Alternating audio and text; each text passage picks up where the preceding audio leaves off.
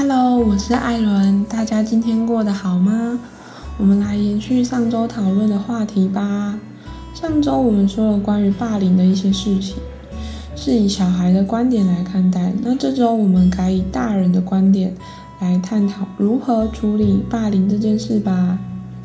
其实这并没有标准答案。我跟同样有被霸凌经验的朋友讨论过，同理心其实是我们最希望得到的关爱。那我们期待的是，爸妈先与我们讨论我们为什么被排挤以及如何处理这件事，而不是爸妈气愤的觉得怎么可以有人欺负我们家小孩，或是质疑说是不是你先做了什么。大家有过这样的经验吗？一旦你的父母知道你在学校被欺负，第一个就是冲到学校跟老师对峙呢，或是先检讨你的行为。爸妈可能会直奔学校找议员，对校长施压，找小流氓去恐吓，这些方式我都经历过。老首先老师会想安抚一下，不管怎样，先压制一下对方的情绪。再来，议员施压会影响到校长的权益，校长也是去对老师施压而已。找小流氓恐吓，嗯，很有效，让大家知道你有人照顾，再也不敢把你当目标。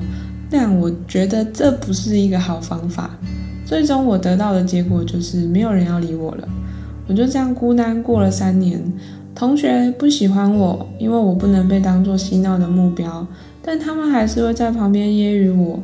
老师不喜欢我，我以为是因为他教的本科我很不擅长，但后来发现他就是对我没那么喜欢。老师也是有好恶的学生，但偏偏其他科别的老师又很夸奖我，而不是他钟爱的学生。他对我不仅是言语上的羞辱，还有带头排挤。那我朋友遇过的状况就是。他被大家当成欺凌的对象，但他觉得那个时期的同学就只是想找个对象欺负，来显示自己的强大。他们在心里很久。当他鼓起勇气跟爸妈说的时候，爸妈确实也是想着要直奔校园跟老师理论，但同时他的爸妈也检讨他。他爸爸说：“是不是你先做了什么，导致大家把你当做目标？”这样检讨被害者的说法，让他感到既气愤又痛苦，因为他觉得为什么我被欺负还要被检讨？如果你只是从学校跟老师理论得来的结果，就只是同学们换目标欺凌而已，那还不如让我在家休假。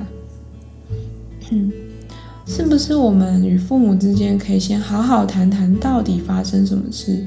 或许。我们可以一起想想怎么处理这个现况。毕竟年轻的我们经验不足，需要大人的辅导。这可以是一个很棒的成长经验。毕竟未来出社会之后，我们还是会不断面对类似的问题，但我们只能靠自己解决。我们不能要求周围的人都喜欢我们，他们讨厌我们是他们的决定。但伤害到我们的时候，该怎么防御呢？希望不要是想着怎么攻击对方或是讨好对方。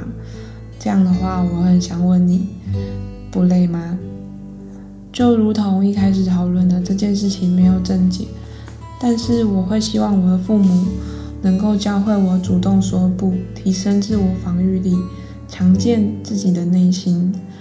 我们希望父母的获得父母的关爱。与沟通，先安慰我们受伤的心，在讨论事情发生的过程，因为也有可能我们确实不小心先伤害到对方，搞不好是一句谣传、一个反应、一个漠视、一个误会。但如果不确定是什么原因的时候，该怎么解决呢？你们觉得呢？当父母的大家，或是现在过得不顺利的朋友们。这个情况就是成为大人的我们面临的课题，或许是校园霸凌、职场霸凌、情感勒索等等状况。如今的你会如何面对呢？这一切都没有正确答案，但希望大家记得，没有任何人可以让你感到被侵犯。适时的说不，或是直球的说你这样让我很不舒服。有什么我侵害到你权益的事吗？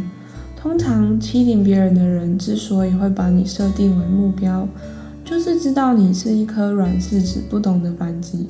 当你这样拒绝他们的对待方式，他们其实是会吓到不知所措。这跟年纪没有关系。想必正在工作的朋友们应该很能理解这个情况吧？跟是不是新人也没有直接关系。有时候脾气好的人，就是很容易被当作目标。